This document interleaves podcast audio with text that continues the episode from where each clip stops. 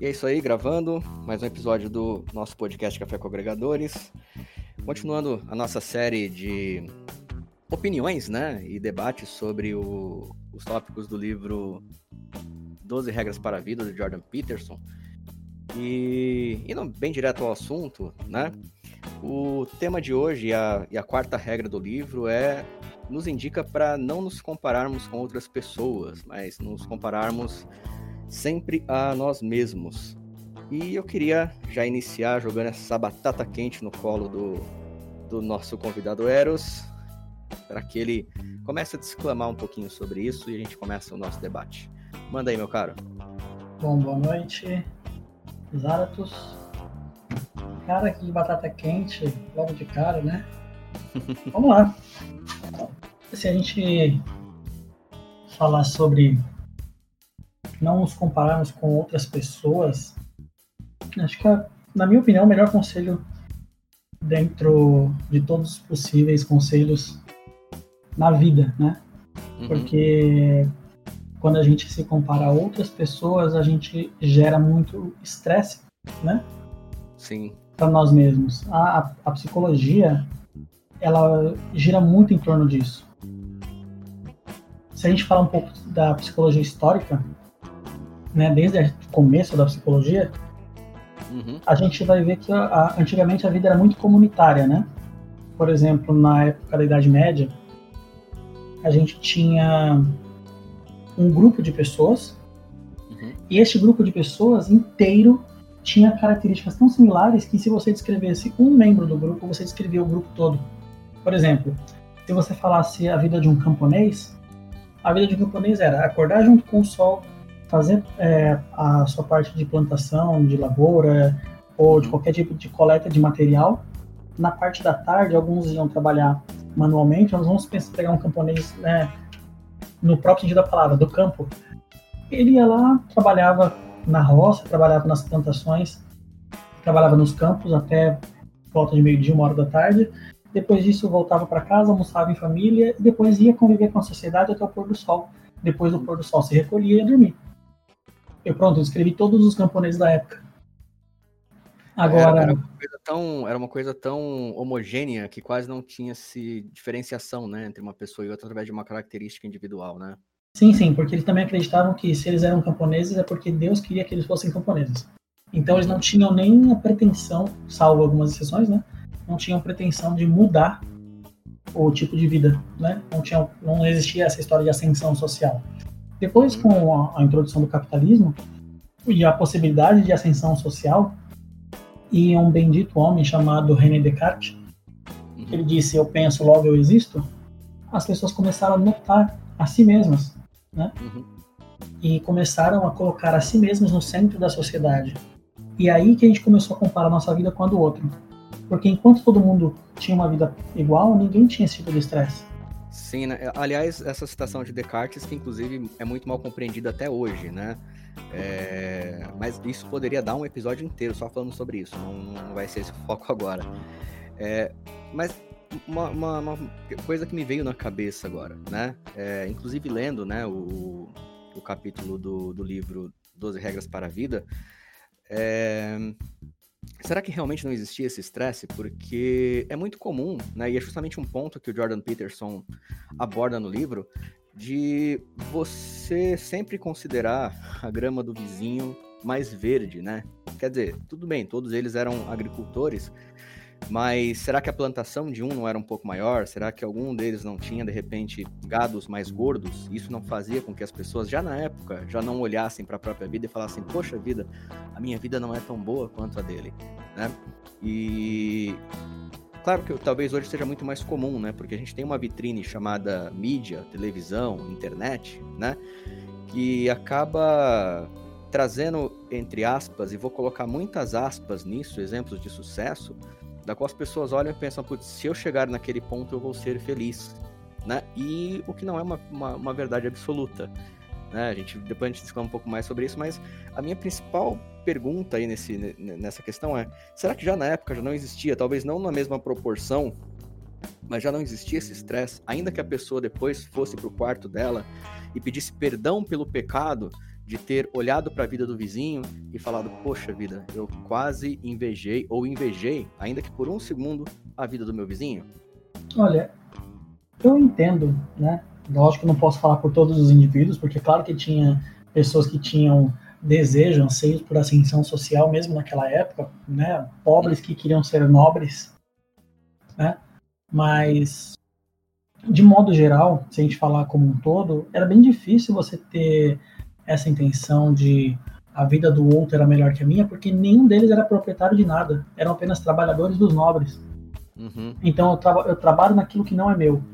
Né? Se você for pegar, por exemplo, na história, a gente tem um período onde cada pessoa era por si, isso bem, bem nos primórdios, né? Antes, se você colocasse em cada uma por si, a gente está falando de épocas antes de Cristo, né? Uhum. Tanto que depois da época dos grandes impérios, Uh, bom, não sou nenhum, nenhum especialista em história, mas eu entendo que depois dos grandes impérios começou-se a ver a, a questão de relação de poder. E foi depois disso que, se você começar a olhar na hierarquia, começaram a vir os reis, os nobres que se aproximavam dos reis, né?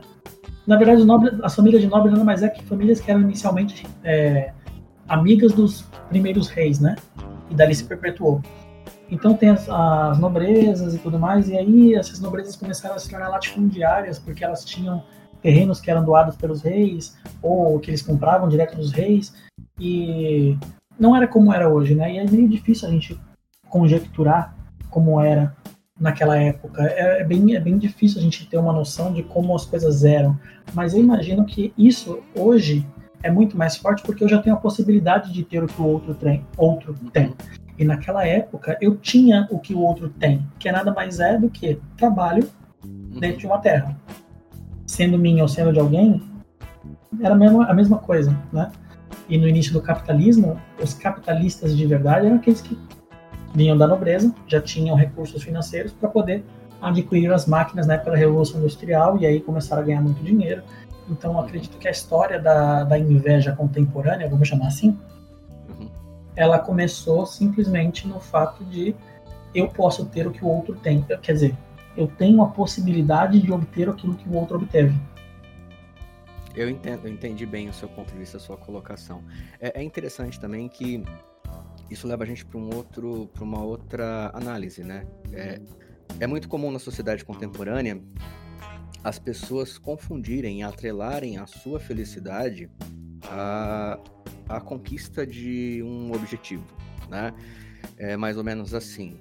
É, eu nunca tive um emprego, sou um jovem que nunca tive um emprego, então quando eu começar a trabalhar, eu serei feliz porque eu vou poder comprar minha própria roupa e vou poder levar minha namorada pro, pro Burger King sem precisar pedir dinheiro pro meu pai. Isso para mim vai ser felicidade. Mas ele começa a trabalhar e ele percebe que isso não aumentou a felicidade dele.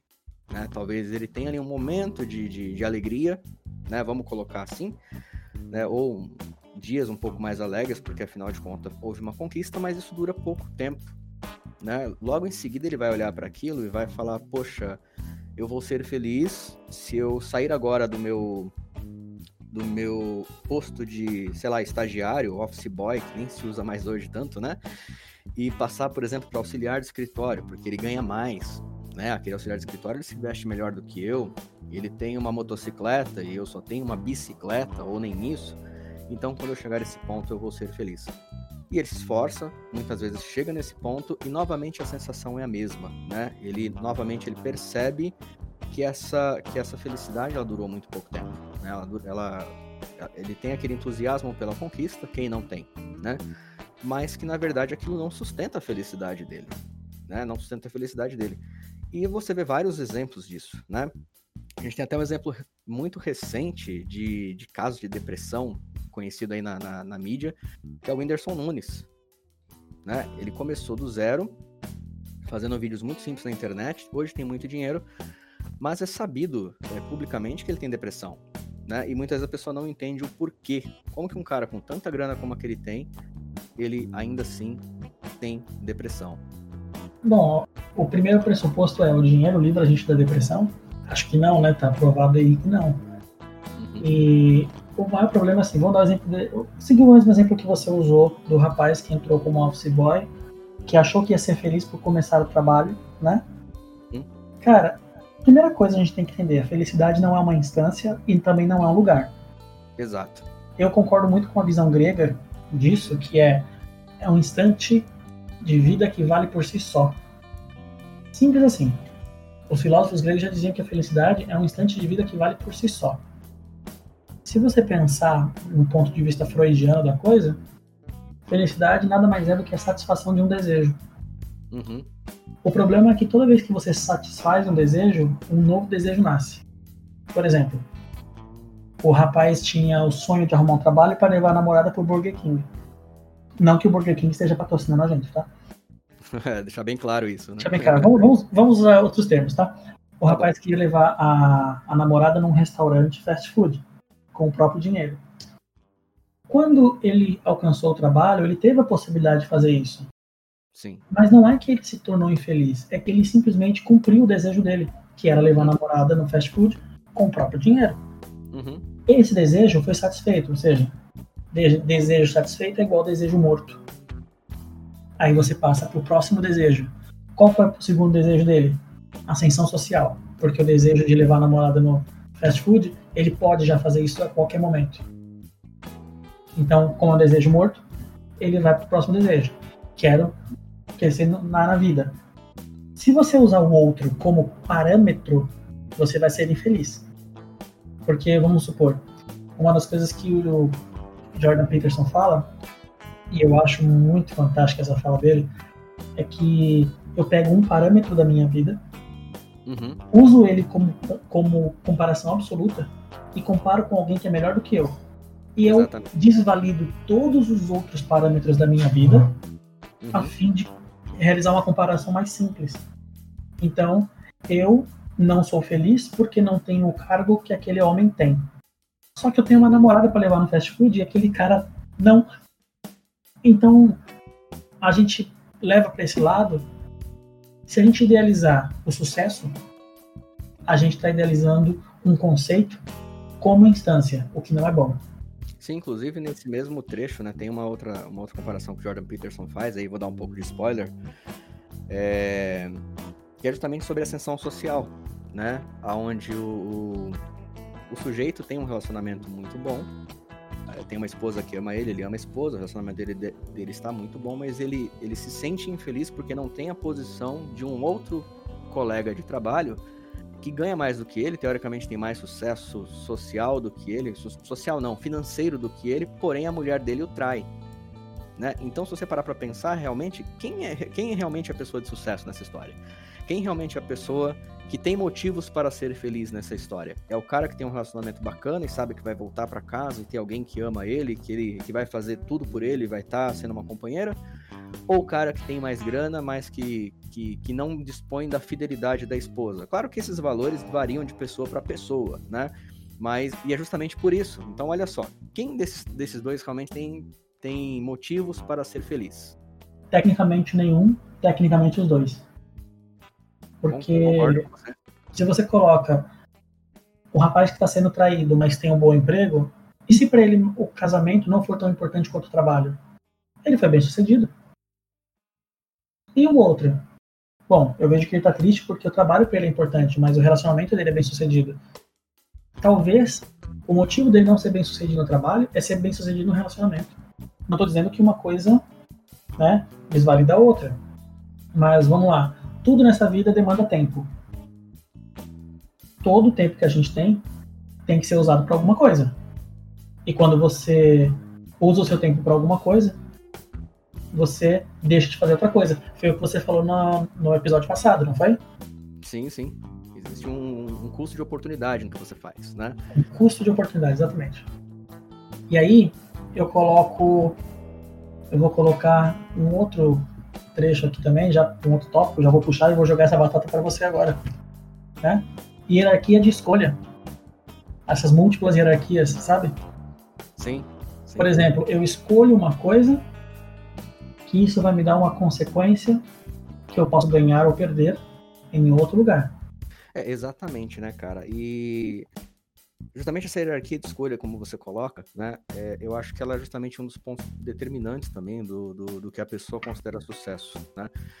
É, se se o, o principal objetivo da pessoa, o que ela mais dá valor, voltando ao exemplo do que o próprio Jordan Peterson colocou, a gente fez um paralelo aí com o rapaz da é, o rapaz que, que quer levar a namorada no fast food, depois ele quer uma ascensão social, né? É, o, que, o que, que para essa pessoa realmente é mais importante, né? Qual é, entre a lista de escolhas que ela tem, qual que ela, que ela dá mais valor, qual que ela vai é, vai sacrificar mais tempo, mais dedicação para poder para poder conseguir. É, então assim, o sucesso em si, né? Ele é extremamente subjetivo. Vai depender de cada um. É, para algumas pessoas, o sucesso pode ser montar uma barraca de cachorro-quentes, é vender pelo menos 50 reais ao dia, voltar para casa, para os braços da esposa e dos filhos e tá tudo bem. Eles vão ser uma pessoa de sucesso dessa forma, né? Isso não, na minha visão, as pessoas não são obrigadas a atingirem altos graus hierárquicos numa corporação, altos salários, é, ou disponibilizar de um padrão de beleza é, acima, né, ou dentro dos padrões da alta sociedade para ser uma pessoa de sucesso. É, eu acho que tudo depende muito dos objetivos que a pessoa traça e daquilo que ela pretende fazer e daquilo que ela pretende conquistar. E outra coisa importante também é que na minha concepção, pelo menos no meu ponto de vista hoje, né? Olhando para mim, para como eu vejo as coisas hoje. Mesmo, mesmo os pontos da qual você fracassa, é, se você evoluiu de alguma forma com isso, e na verdade os fracassos nos ajudam muito mais a evoluir do que o, as nossas conquistas, né? Se você fracassou, mas você evoluiu com aquilo a ponto de não cometer os mesmos erros, né, de você não fechar os olhos para aquilo que você errou, então você já tem um saldo positivo aí. Essa é a minha, é a minha concepção. E, e aí, fazendo novamente um paralelismo aí com que o, o, Jordan Peterson coloca, né? E aí eu concordo realmente com você quando você fala, ah, ambos, tanto o cara que, que foi traído quanto o cara que não é traído, ambos têm motivos para serem felizes ou para serem infelizes? Qual que é o ponto? Aonde eles estão focando? Por que eles estão olhando? Né? E aí realmente entra nesse ponto, que também é colocado pelo, pelo professor Peterson, da questão de muitas vezes você invalidar tudo aquilo que você faz muito bem por conta de uma característica, por conta de uma única coisa que talvez você quisesse ser bom naquilo, mas você não é. Embora em alguns casos, uma questão de dedicação de tempo resolva essa pequena deficiência, mas a questão é, você está disposto realmente a, a, abrir mão de outras coisas que também são, são de valor, ou arriscar, na verdade, essas coisas, né? Porque, um exemplo, se você é muito habilidoso em tocar um instrumento, porque você pratica 3, 4 horas por dia, e você passa a dedicar essas quatro horas por dia para, sei lá, uh, aprender escultura, por exemplo, vamos manter aqui o nível da arte, gradativamente a sua habilidade em tocar o instrumento vai reduzir. Porque você deixa de, de, dedicar as mesmas horas de prática. Não quer dizer que você vai se tornar um músico ruim com aquilo, mas é natural a sua habilidade cair.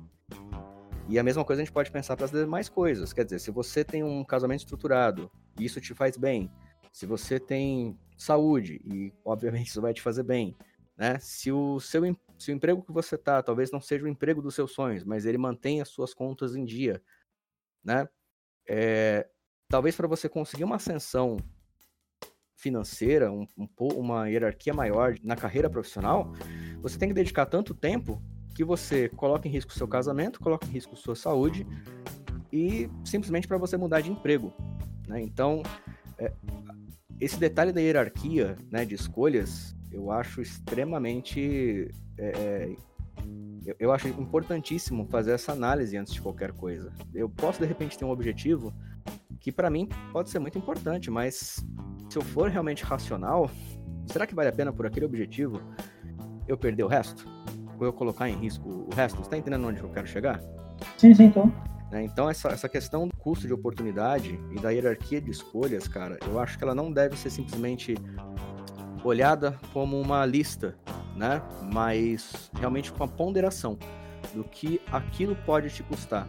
E é o que muitas vezes a gente fecha os olhos. Né? Muitas pessoas fecham os olhos. Elas, elas, elas focam tanto no objetivo principal delas que elas esquecem o resto. E quando elas vão ver, elas estão. É, sempre vai ter alguém melhor do que ela em alguma coisa, e ela acaba, às vezes, destruindo aquilo que ela já tinha de muito bom. Talvez eu esteja sendo muito conservador nessa forma de pensamento, mas, enfim, essa é a minha opinião. É assim, a, a ponderância é o segredo, né? Uhum. Vou pegar o exemplo que você falou sobre o músico que, de, que decide aprender outra forma de arte. Se o cara abandonar um e se dedicar ao outro, ao longo do tempo, ele vai perder algumas habilidades, ele vai esquecer alguns conceitos, ele vai deteriorar um conhecimento já adquirido, mesmo que para lembrar é só uma questão de meia hora com o livro na mão, né? Se ele dedicar parte do tempo, ele dividir o tempo entre aquilo que ele já faz e aquilo que ele quer fazer, talvez ele tenha sucesso nos dois. Ou seja medíocre nos dois. Aí vai muito de questão de interesse, foco, né? Para onde eu olho. E a gente sabe que a nossa visão ela é bastante limitada. Tanto que quando você assiste um, um show de mágica, você está tão focado naquilo que o mágico está te mostrando que você não vê que do lado tem alguma coisa que ele está fazendo e você não está vendo porque está muito concentrado em alguma coisa. Então, qual é o meu objetivo, né? Meu objetivo é chegar a tal lugar, a presidência de uma empresa, como por exemplo, acho que o presidente do Bradesco, né? Começou como office boy e se tornou presidente. Exatamente. Ele tinha um foco na vida, mas ele não deixou de estudar, não deixou de se relacionar. Ele simplesmente moveu a vida profissional dele naquela direção sem grandes sacrifícios. Lógico, eu tenho certeza que aquele cara passou noite sem dormir, que ele aceitou trabalhos que ele não deveria aceitar, né? Ou se submeteu a longas jornadas de trabalho quando estava numa parte mais baixa. É, chegou a gerente, chegou a diretor, e quando chegou à presidência, ele se sentiu realizado, mas chegar à presidência é uma coisa. Uhum. Atuar na presidência é outra. Exatamente. E também tem uma outra coisa, né, Arias? Assim, é, ele focou. A, a gente está levando em consideração aqui somente essa questão do, do, do, ponto profissional, no caso dele, né? Mas com certeza existem coisas que ele gostaria de fazer que outra pessoa faz melhor do que ele. Exemplo, talvez ele tenha vontade de tocar um violão e talvez ele não saiba fazer isso. Sim, muito possível. Eu acho que é muito mais provável isso do que outra coisa. E também acho que tem muita gente que olha para ele na, na, na presidência, lógico, ele se aposentou agora, mas ele, as pessoas olhavam para ele na presidência e podiam falar, nossa, eu poderia fazer isso melhor do que ele. Cara, isso é um pensamento que eu, eu acho que permeia a cabeça de quase 100% das pessoas. Eu falo, isso, eu falo isso porque eu, eu, eu, eu vejo muitas pessoas é, se colocando numa posição próxima a essa e eu, eu, tenho que admitir, eu também já pensei assim antes. Eu mudei isso com o tempo, com um pouco de maturidade que a gente vai adquirindo, né? Não que isso me faça melhor que ninguém. Não sou, né? É só um ponto que, que no meu ponto, na minha cabeça, né? Na minha forma de pensar mudou. Mas eu, eu vejo muito isso acontecer, cara. E infelizmente não é só nas pessoas mais jovens, né? E você vê isso acontecendo na empresa, né? Ah, esse cara é um péssimo chefe, com certeza eu faria diferente, seria muito melhor. É... Você vê isso, mesmo na, na, Cara, até nas escolas você vê isso, né? O cara olha para o professor, acha que o professor é uma porcaria, que ele faria melhor que o professor. É, não que isso não seja possível, né? Mas é, você vê o tempo todo esse embate. E, e, inclusive, né, cara, é o, é o grande plot dos, da, das questões políticas não só no nosso país, mas no mundo, né? As pessoas sempre vão olhar pro, pro presidente, seja ele quem for, em que país que for, não só o presidente, né? Vamos colocar no, no, no, no, no mandatário da, da, daquela nação, Sim. E as pessoas sempre vão falar: ah, esse cara é uma porcaria, essa mulher é muito ruim. Eu faria muito melhor que ela, porque eu sou o tal, eu sou demais, né? E, e aí a gente acaba entrando num, num outro embate, né? Mas peraí, se você inveja o carro do seu vizinho, porque ele é um pouco mais novo que o seu, ou porque é o modelo que você queria comprar, mas não teve grana, e você se coloca como uma pessoa infeliz por conta disso, você acha que você seria realmente o, melhor mandatário da nação? É meio contraditório, né? Mas aí você tá fazendo uma comparação injusta de valores. É, eu concordo com você, mas. Você tá dizendo que um peixe é menos habilidoso que o um macaco porque ele não sobe em árvore. Entende? Até... Por exemplo, eu se eu, vamos supor, se eu colocar essa pessoa nessa condição de é, eu, eu, eu, tenho inveja do meu vizinho porque ele tem um carro melhor do que o meu. E aí eu não, isso me desabilita a tomar decisões que envolvam outros tipos de raciocínio. Não, eu não digo nesse ponto, cara, mas eu digo assim, é, o, que, o, que, que, o que, que valida que essa sua, essa sua forma de pensar sobre, a, sobre uma pessoa de hierarquia mais alta, acho que agora vai ficar um pouco mais claro, é realmente porque você se considera realmente uma pessoa melhor, né, e mais preparada para fazer, para executar aquele trabalho, ou se não é meramente uma outra forma de inveja, entendeu? Porque da mesma forma que você inveja o cara que não tem, que, que tem o carro que você gostaria, mas você não tem, de repente você olha para uma pessoa que está numa posição da qual você não está, mas que você gostaria, e a sua estratégia psicológica para se sentir melhor é você falar, tipo, eu, eu faria muito melhor do que ele, por mais por pura inveja, entendeu agora? Eu entendi, mas se você começar a usar como estratégia psicológica o pensamento eu faria melhor, isso só vai te trazer mais aflição e mais agonia ainda, por um único motivo. Eu poderia fazer melhor, mas não estou lá. Então isso vai trazer mais frustração ainda. Porque se você se enxerga capaz de fazer e não está fazendo, é uhum. pior do que você não invejar a pessoa. Se você não inveja a pessoa, você tem paz. Agora, vamos supor. Vamos supor. Uh, eu invejo o, a eloquência dos Zaratos durante o podcast. Certo? Então eu seria mais feliz se eu tivesse a competência igual ou superior dos Zaratos durante as falas no podcast. Já o, o Ben, eu gosto muito da dedicação dele à leitura. Uhum. Que eu não tenho. Então você concorda que eu, a cada pessoa eu observo com um parâmetro? Sim. Um parâmetro diferente do outro. Então o que acontece? Como eu observo com padrões diferentes, eu nunca vou estar satisfeito e sempre vou estar aquém. Claro. É. Claro que assim, eu tô colocando uma forma bem mais abrangente. Agora, vamos supor, eu observo meu vizinho, ele tem um carro melhor que o meu. Uhum. Me frustra porque eu não tenho condições de ter aquele carro. Sinal de que eu não sou tão bom assim. Talvez, se eu me colocasse no lugar do presidente da república, vamos pegar essa pandemia como exemplo, né? A gente vê o nosso prefeito, né, o Bruno. Covas, a gente vê o nosso governador uh, atuando em cima do caso, dando, né, muito, muito bom segmento. Eles no começo foi muito interessante a forma que eles agiram, a agilidade que eles tiveram em tomar algumas decisões, mas depois a gente começou a ver algumas decisões contraditórias, como é, colocar um rodízio que aumentaria a aglomeração dentro dos ônibus. Mas a intenção, tenho certeza, de que não foi aglomerar os ônibus, e sim desencorajar as pessoas de sair. Já que vai aglomerar o ônibus, então não temos sair. Só que a gente vive num país onde a gente leva vantagem quando a gente pode e a gente é educado para levar vantagem quando pode. Uhum. Né? Então, Sim, os patrões vão mandar embora quem não for trabalhar por causa disso. Uhum. Então, é. com medo de perder o emprego no meio dessa pandemia, as pessoas preferiam arriscar as vidas se aglomerando dentro dos ônibus. Só que eu, se fosse o prefeito, não teria tomado essa decisão. Eu uhum. teria colocado, por exemplo, um rodízio no, no formato atual, ou seja, as, as placas, né? Por exemplo, 1 e 2 na segunda-feira, 3 e 4 na terça, assim por diante, com rodízio de 24 horas. Teria um efeito similar, uhum. né? E talvez menos impacto nas aglomerações. Mas eu não sou prefeito, então eu fico pensando, se eu fosse prefeito eu faria isso.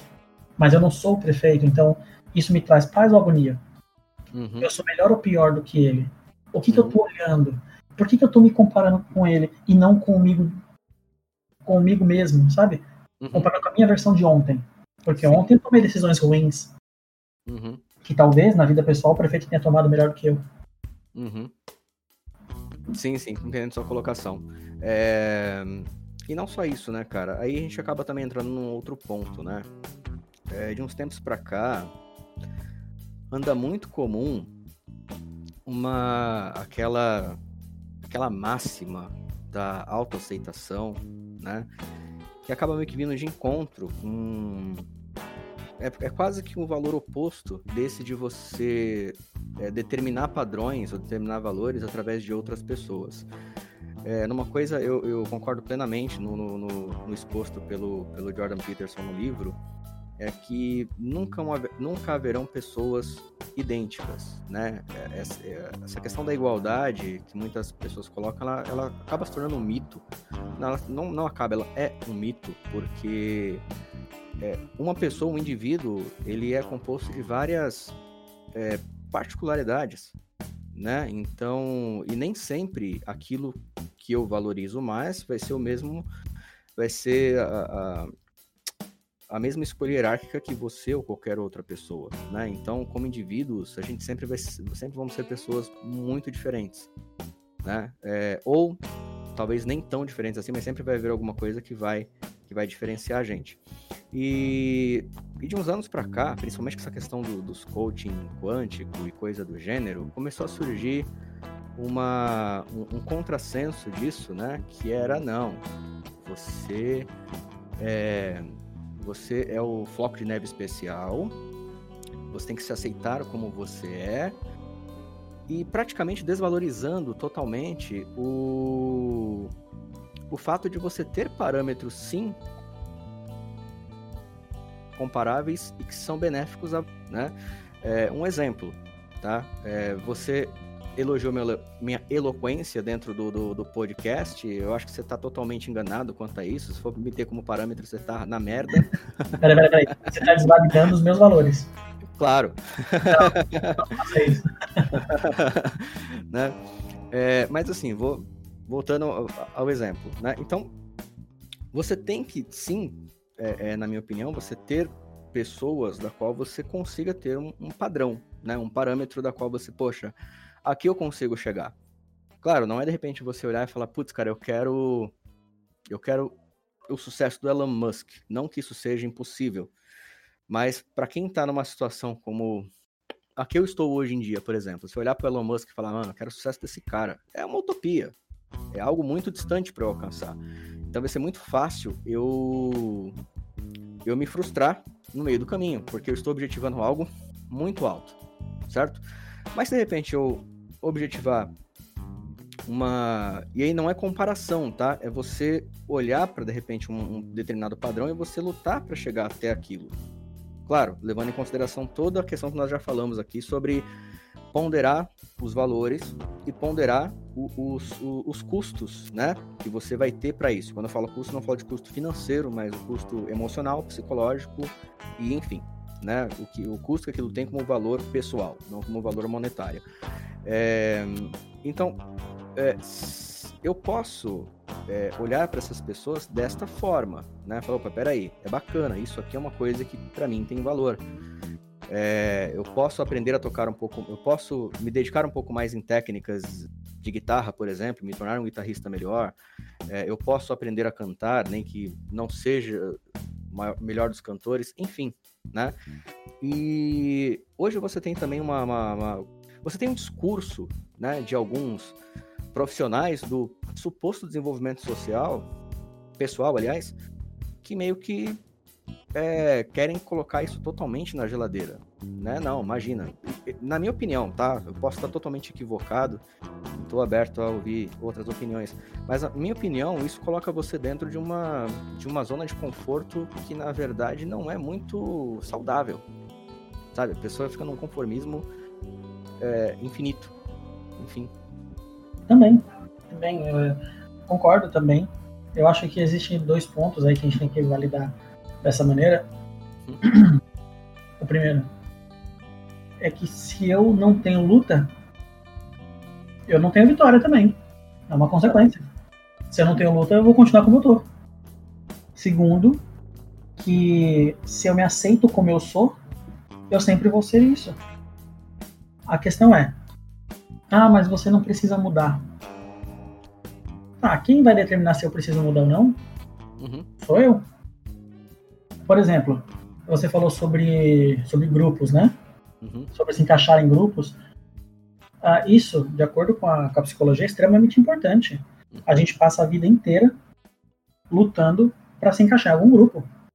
Por exemplo, a criança, assim que nasce, ela surge no meio de um, de um, de um momento familiar e vamos colocar isso no melhor cenário possível, tá?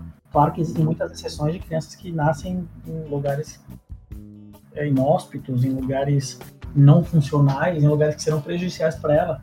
E é uma realidade infeliz. Mas vamos pegar aqui um exemplo do país de Alice, né? Que é a criança nasceu numa família estabilizada, funcional. Essa criança ela passa, né? Ela surge do nada. Ontem não existia, hoje existe. Ela se tornou um ser participante de uma comunidade. Qual comunidade é essa? Aquela família. Conforme ela cresce, né? Ela vai adquirindo os valores daquela família. Então, ela pertence a um grupo o ser humano ele é biopsicossocial, ou seja, o desenvolvimento biológico e o desenvolvimento psicológico dependem do social. A gente falou isso no podcast anterior, quem não ouviu, ouça, né? Exatamente. A gente tem essa, essa diferenciação. Quando a criança vai para a escola, ela começa a adquirir novos valores. Então ela já está fazendo parte de um segundo momento, uma segunda sociedade que vai desvincular ela um pouco sim dos pais. Sim.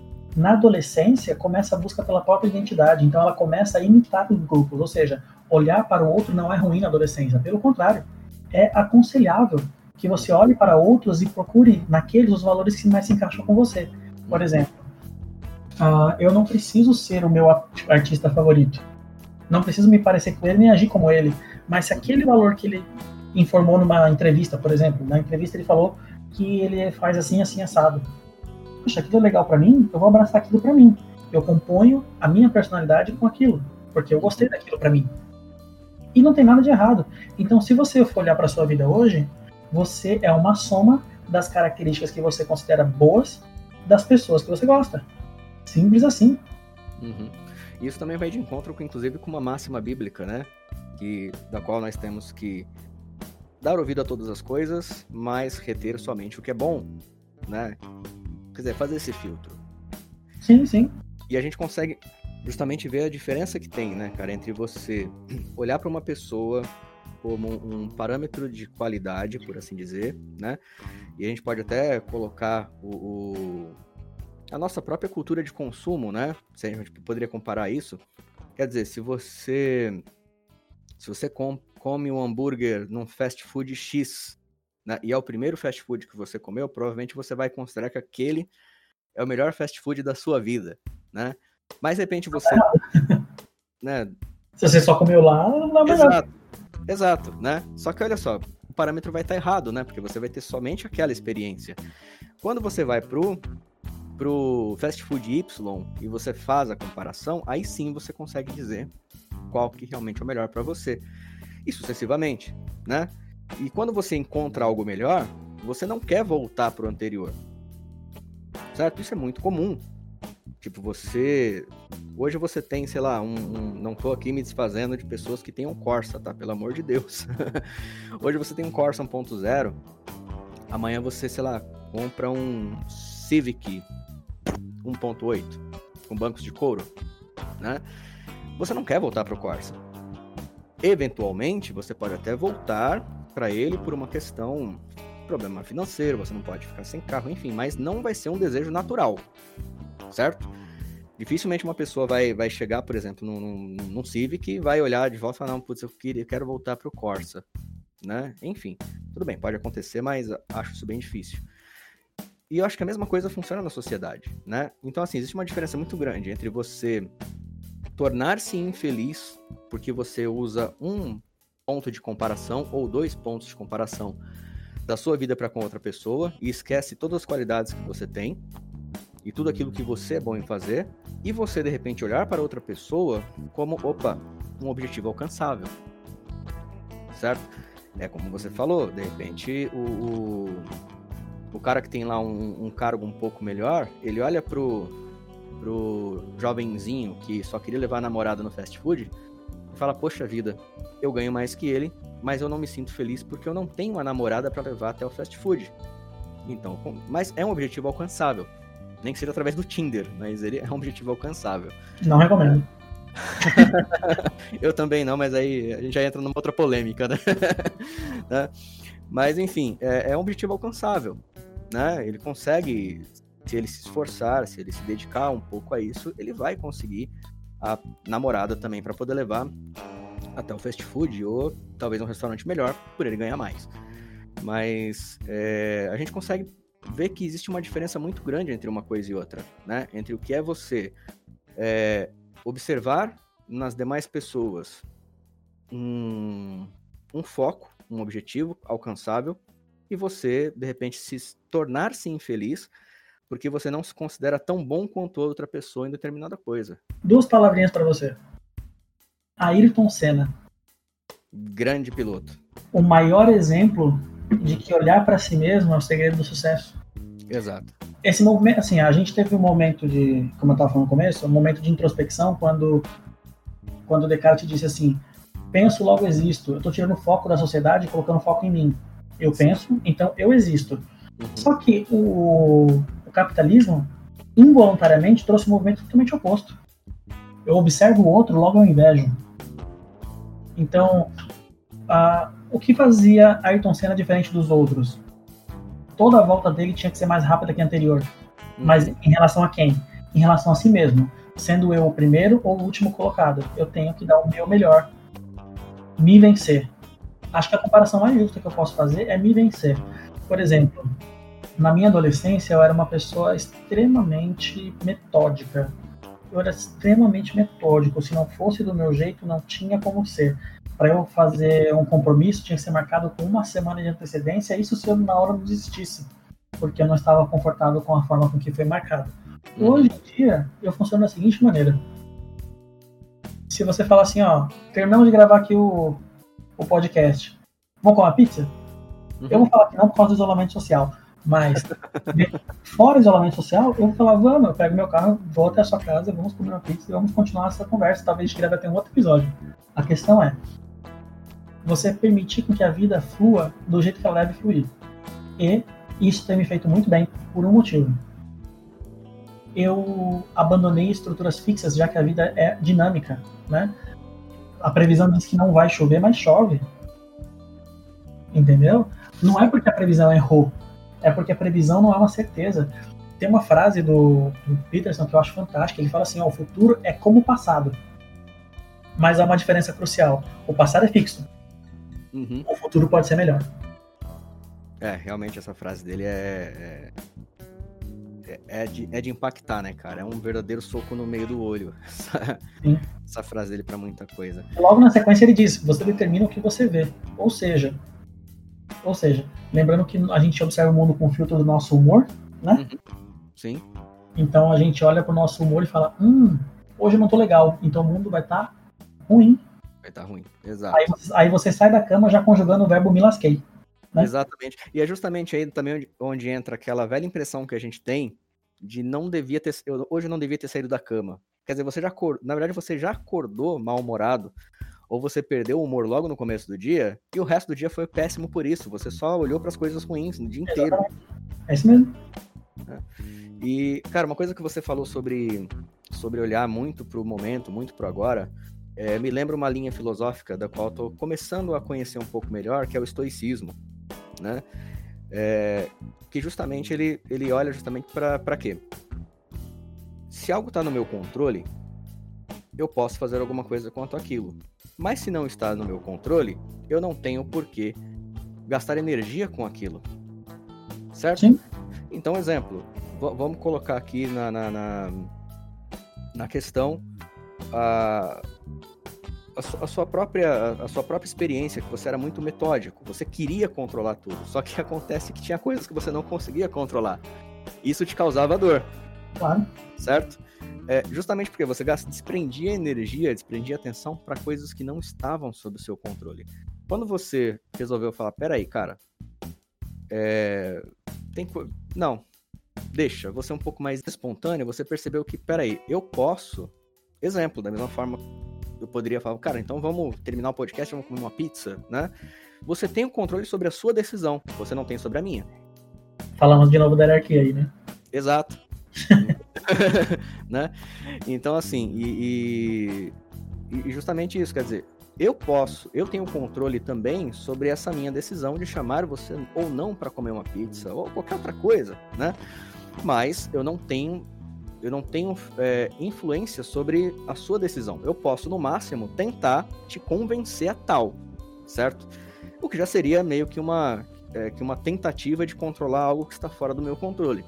Mas eu não tenho realmente um controle real, certo? Você pode ter uma, uma uma, um compromisso muito maior, ou simplesmente a sua vontade de ficar em casa é maior do que de comer uma pizza. E não importa o que eu faça, você vai falar não para mim, né? E, enfim, cara, então é, isso, isso acaba casando um pouquinho com essa linha, essa linha filosófica do estoicismo, né? Que, que te traz justamente essa, essa visão. É algo que está sob o meu controle? É algo que eu realmente posso fazer alguma coisa para mudar isso? Né? Como o exemplo que a gente acabou de dar do cara que acorda de manhã e, sei lá, ele esqueceu o guarda-chuva, começou a chover, ele estava no ponto de ônibus e ele fica irritado com isso. Ele não tem controle sobre a chuva, certo? Ele tem controle sobre as ações dele. Ou sobre mesmo como ele vai encarar o fato dele estar se molhando às 5 horas da madrugada esperando o ônibus. Como que ele vai encarar aquilo? Isso está sob o controle dele. Ele pode escolher ficar ali tomando chuva ele pode dar risada dele mesmo por estar tá parecendo um pinto molhado às 5 horas da manhã, ou ele pode escolher voltar para casa dele, trocar de roupa, pegar o guarda-chuva e explicar para o patrão dele o que aconteceu e por que ele se atrasou.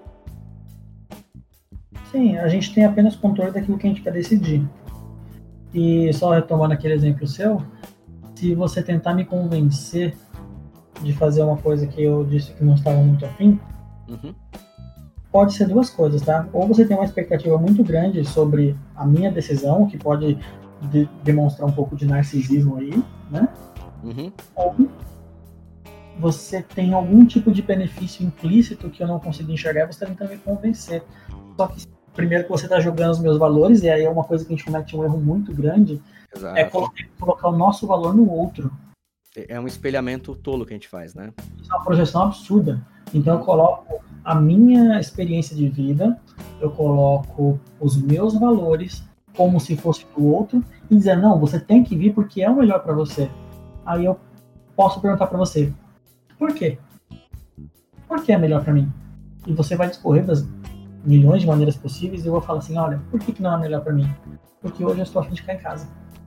Exato, exato. Ou eu posso fazer o contrário, falar assim, cara, tô indo, perto, tô indo na sua casa comer uma pizza. Aí você fala assim, cara, não, não vai ser legal. Uhum. Aí, por que você vai estar em casa? Você não vai precisar nem sair. Você concorda que eu tô usando de um narcisismo muito grande? Sim. E isso, e isso vai de encontro ao foco, e isso vai de encontro à hierarquia de decisão, e isso vai em foco da, daquela daquela expectativa frustrada de que você fosse aceitar, e isso faz com que eu me sinta inferior. Uhum. Porque assim, poxa, se ele não aceitou comer uma pizza comigo, eu devo ser uma pessoa ruim. Eu devo ser, eu devo ser uma companhia que não vale a pena. Pois é, né, cara? E, e o que é pior é que ainda acontece coisas do gênero. É, vou, dar, vou, vou seguir o mesmo exemplo da pizza aqui. Eu chamo você para comer uma pizza, você fala que não para mim. Mas aí 15 minutos depois eu descubro que você saiu para comer uma pizza com uma garota que você conheceu há três semanas atrás, né? Como que eu vou encarar isso? Né? Eu, obviamente, vou olhar e falar, mas ele deve ter interesse nela, ou ela, foi, ou ela foi mais convincente, ou ele já tinha a intenção de sair com ela e viu nisso uma oportunidade, certo? Isso é como eu enxergo hoje. Mas muitas pessoas vão olhar para isso e vão falar que cafajeste, que canalha, né? O que, que eu sou para ele então? É, quer dizer, ele não aceitou vir comer pizza comigo, mas foi com a, com a fulana de tal. E aí, isso não só entra no nosso tema, que é de olhar para outra pessoa e se comparar com ela, nesse caso eu estou me comparando a, a guria que você saiu, certo? Como também ao, gera aí essa semente de ciúmes e de, e, e de remorso. Remorso não, é. Como se diz? Enfim, ressentimento. Ressentimento, isso, ressentimento. Mas aí eu tenho uma outra posição também para te dar sobre isso. Uh, se eu, eu, rejeito um convite seu para aceitar outro e não te falo isso, eu estou me distanciando de você no, no quesito psicológico, onde eu, as minhas intenções elas não são claras, as minhas pretensões não são. Então, o que você acredita sobre mim se distancia do que eu sou de verdade. Claro, eu, eu tô partindo eu estou partindo do pressuposto, só para deixar claro, eu estou partindo do pressuposto que você não sabia do convite dela, tá? Tipo, foi uma surpresa. Assim como foi uma surpresa da minha parte chamar você para sair, teria sido dela também. Esse é o meu pressuposto. Tá, então se eu coloco dessa forma uhum. e você descobre que, que eu vou e não te falo nada, cara, acho que seria. Bom, aí eu vou desenhar o mundo ideal, né? Seria tipo assim, cara, ó.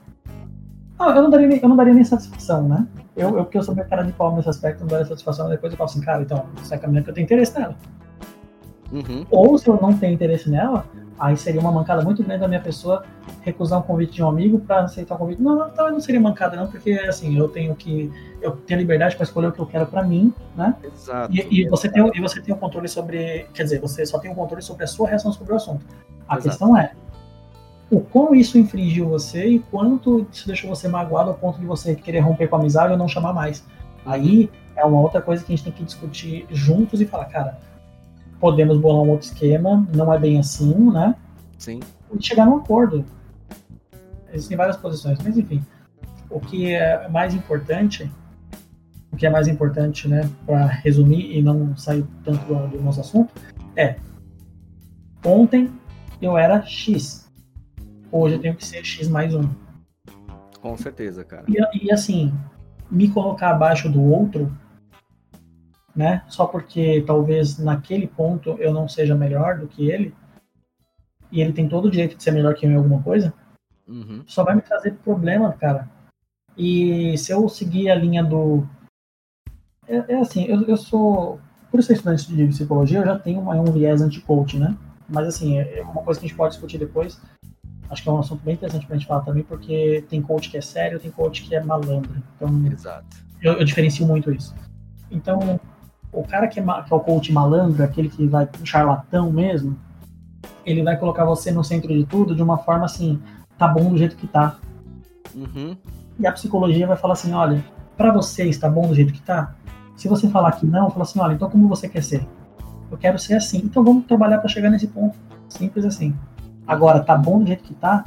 Eu tô, eu tô te dando a oportunidade de ser um fracassado por não ter nenhum tipo de conquista porque vive numa zona de conforto. Exatamente, exatamente. Acho que esse é o foco.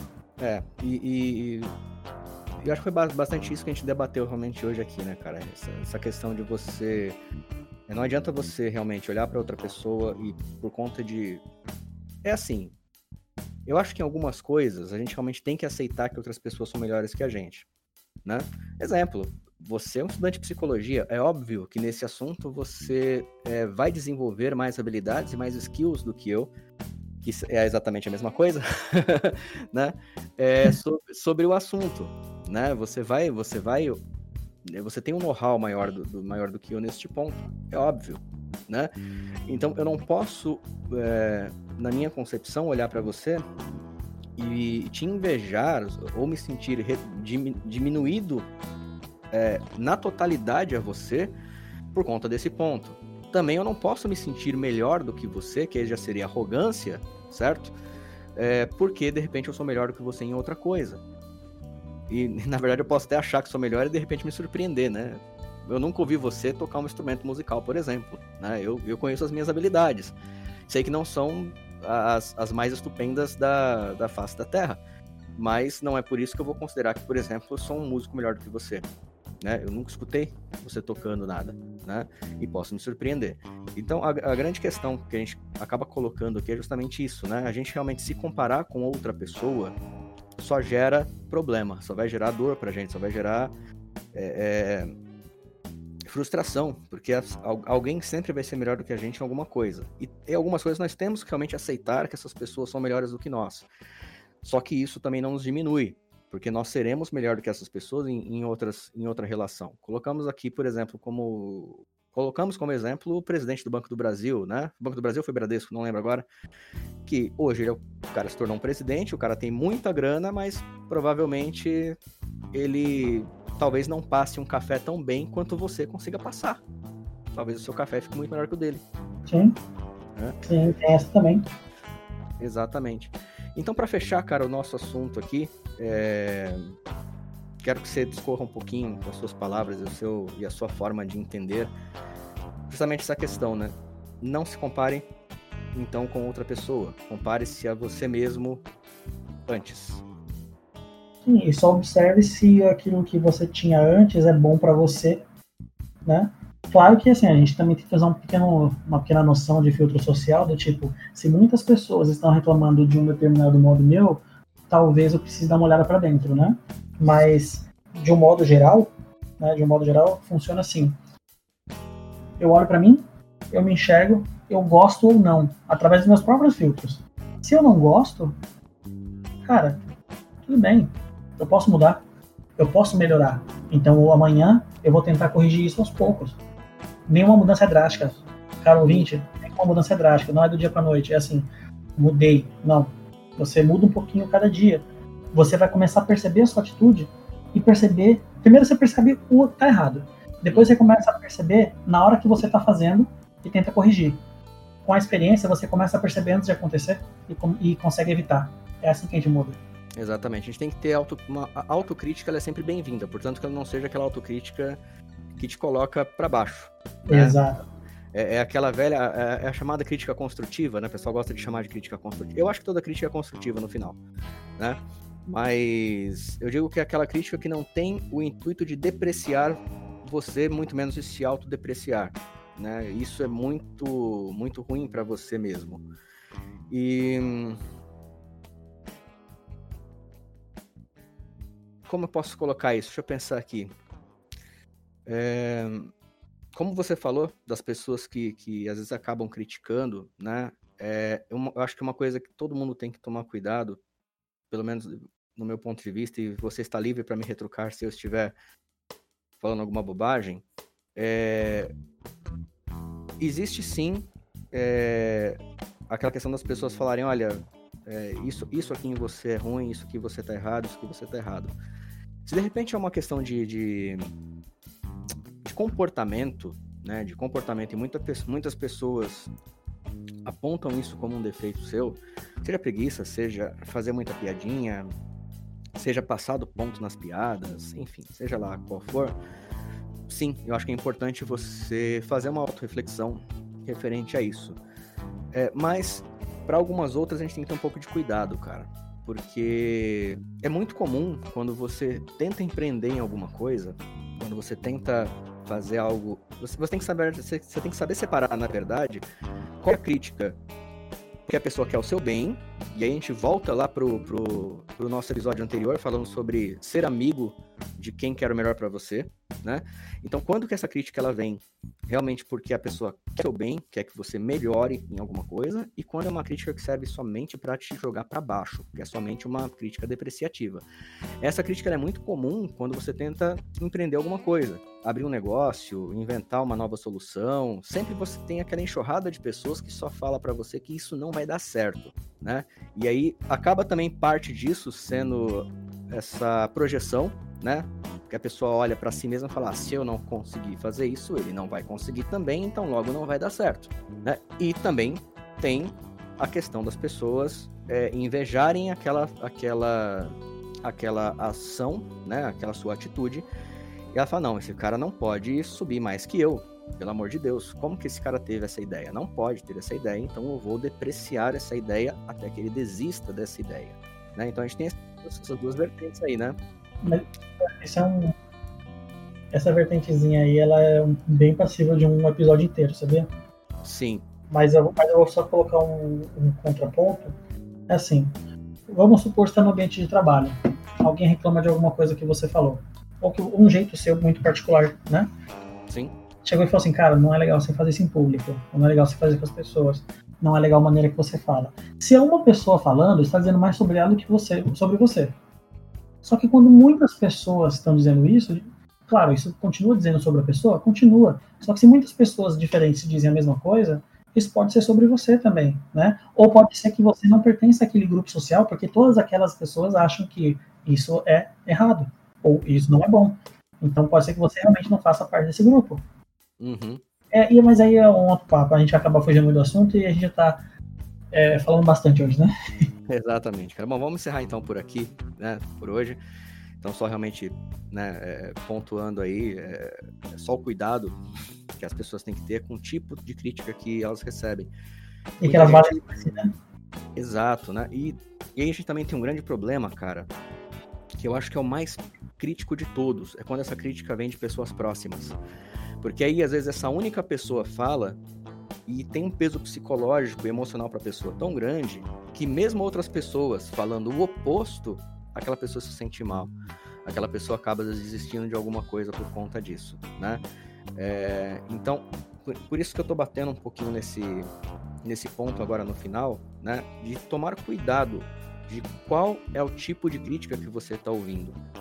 Né? É muito comum casais, não importa se o homem, se a mulher, não vou aqui fazer uma, uma, uma definição de gênero neste ponto, mas quando um está bravo com o outro, ou quando, ou quando um quer subjugar o outro, e a gente entra naquela relação de, de aquela questão de relações abusivas que nós também tratamos um pouquinho no episódio anterior, de depreciar a pessoa dessa forma de, de, de, fazer críticas depreciativas. E às vezes isso tem um impacto psicológico desgraçado na pessoa.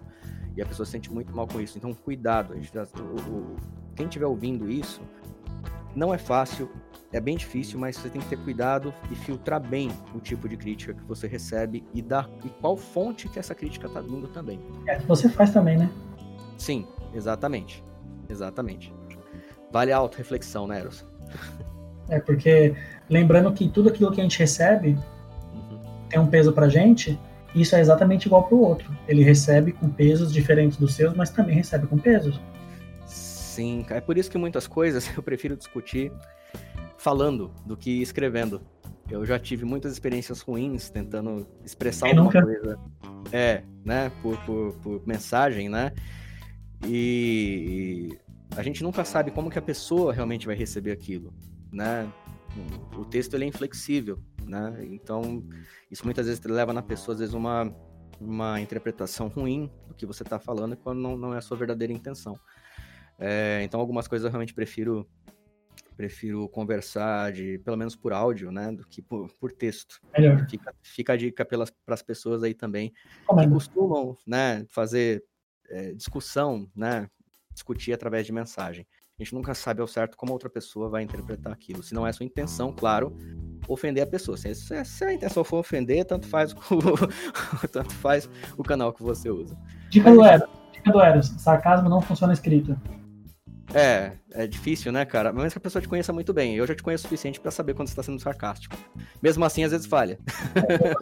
então, não sejam sarcásticos por mensagem. É, isso aí. Bom, então acho que por hoje é isso, né, cara? Então, só finalizando aí o, o tema, é, não compare você mesmo a outras pessoas, mas se compare a quem você era ontem. Sim. E verifica se, se a pessoa que você era ontem era melhor ou pior do, do que hoje. Cara, isso me faz lembrar essa mania que o pessoal tá tendo hoje em dia de buscar tweets de 5, 10 anos atrás das pessoas para querer para querer caçá-las na internet, mas isso já seria uma outra coisa, cara, já seria um outro papo também. Até porque assim, conversa já mudou a gente que conversou aqui, já Exato. mudou, viu? Ou seja, eu não sou mais a mesma pessoa de antes do podcast. Não sei se vocês uhum. repararam, durante uma, durante uma das minhas falas, eu mudei totalmente a minha ideia enquanto estava falando. Enquanto estava falando, imagina de cinco anos para cá. Exato, gente. cara. Mas enfim, é, é, são os absurdos que têm acontecido hoje em dia, né? As pessoas só para poder para poder cancelar alguém na internet, tá buscando coisas de 5, 10 anos atrás. Garanto que se eu buscar informação de qualquer pessoa de 5, 10 anos atrás, eu vou encontrar alguma coisa comprometedora. É, é fatal isso. Mas beleza, cara. Bom, então por hoje é isso. Eros, obrigado pela sua presença aqui. Santos, foi um prazer.